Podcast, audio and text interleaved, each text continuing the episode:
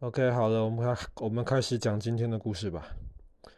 我们知道，我们生活当中有很多种不同的物质，比方说水，水是一种很重要的一个物质。那么你怎么知道水都是一样的呢？比方说，以前的人就开始思考，说，比方说，我们从海里面捞出来的水。跟我们从河里面捞出来的水是一样的东西吗？那当然你会马上想不一样，因为海里面的水是咸的，可是河里面的水一点都不咸。但是这个不是爸爸刚刚问的这个重点。那么海里面的水咸的，主要是因为里面有盐分。那里面除了水之外，有很多其他的这些杂质，或者是说。不是水分子的这些东西，但爸爸问的是：你怎么知道从不同来源的水都是一模一样的东西呢？那么这个问题到后来十七、十八世纪的时候变得更重要了。为什么？因为爸爸之前讲故事的时候讲到，有一个化学家，他那个时候就试着把氧气跟氢气放在了一起，然后就变出水来了。那你怎么知道在实验室里面做出来的水跟在大自然里面的水是一模一样的东西呢？所以这个问题其实困扰了很多的化学家。那么一直是到十八世纪的时候，法国有一个化学家叫做普劳斯特。普劳斯特后来才真的解决了这个问题。那普劳斯特是谁呢？他其实是一个法国出身，可是他后来因为当时是拿破仑时代，那么在拿破仑的这个影响之下，西班牙等于说也是等于说是受到了这个法国的这个管制。那么普劳斯特当时他就从法国搬到了西班牙北边。然后就在西班牙北边的一个大学里面开始教书，然后在里面做研究。当然，后来西班牙人反抗了法国的统治，然后就把当时在西班牙里面很多的法国人都赶回到法国去。那么，普劳斯特后来也是在这样子的情况之下，他不得不离开西班牙，回到法国。但是，普劳斯特是一个做事情非常非常小心的一个人。当时的化学家最喜欢做的事情，就是把一些东西变得很纯粹的一些物质，比方说想办法尽量弄到纯粹的这个碳，或者是纯粹的这个水，或者是纯粹的这个，比方说氧化铁。那另一个说法就是叫铁锈，尽量弄出纯粹的东西，然后来研究这些纯粹的这些物质。那么他们怎么研究呢？他们可能就会把这些东西，比方说烧掉，然后收集起来，烧掉的时候产生的这些其他的这些燃烧之后的这些物质，然后来把这个原来他们研究的这个东西叫做定量。就是知道它到底 exactly 确实到底有多少个什么东西。做这个事情其实是很麻烦的，而且需要非常非常小心，要非常仔细。但是普劳斯特对此是乐此不疲，他非常非常喜欢做这种很精确的定量的这个化学。当时普劳斯特呢，他就研究的这个东西主要不是水。他研究的这个东西叫做碳酸铜。碳酸铜，那么在我们日常生活现在不太容易见到这个东西。自然界的碳酸铜主要是以宝石的形态产生的，比方说有一种绿色的碳酸铜叫做孔雀玉，绿色的，非常非常漂亮。那么还有一种蓝色的碳酸铜，叫做石青，青色的石头，石青，都是碳酸铜，可是一个是绿色的，一个是蓝色的，这两个都是宝石，爸爸等下可以找照片给你看。然后在以前的人，他们主要就是把蓝色跟绿色的碳酸铜磨成粉之后，开始你就可以从中间得到绿色或是蓝色的这个颜料，可以拿来画画，可以拿来像以前中世纪的那些教堂旁边那个圣经里面有很多的那个插图。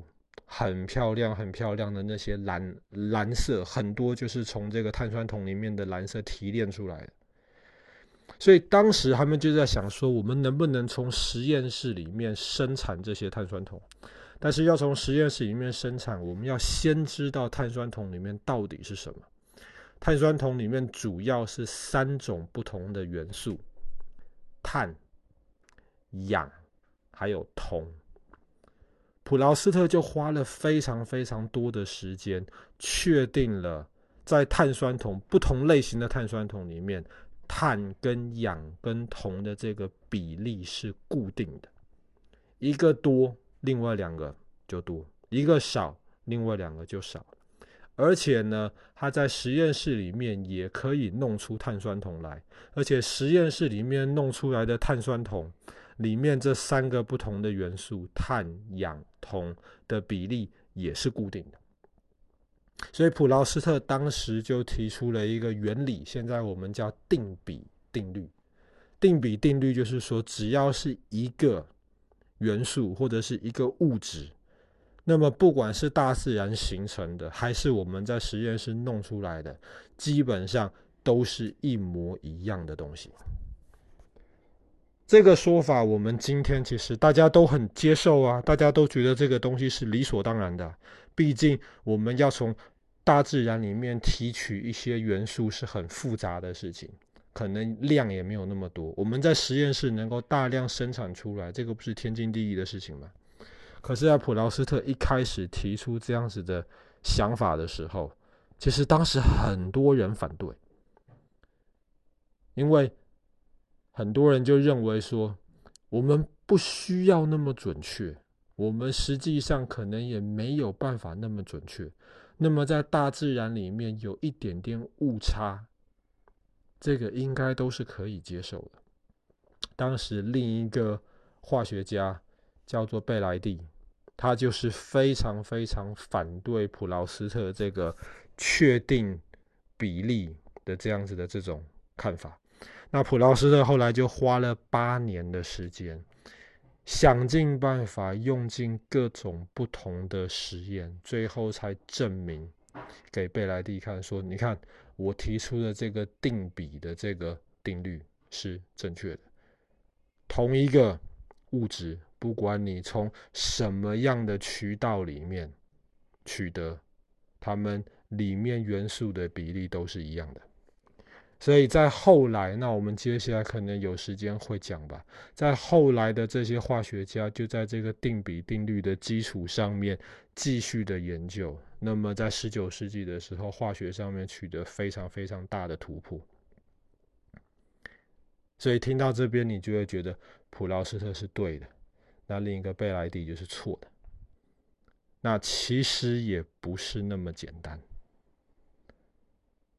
一直是到过去几十年，化学家又进行不断的研究，就发现，哎，还真的有一些东西，就像贝莱蒂当时的说法，它的比例不是固定的，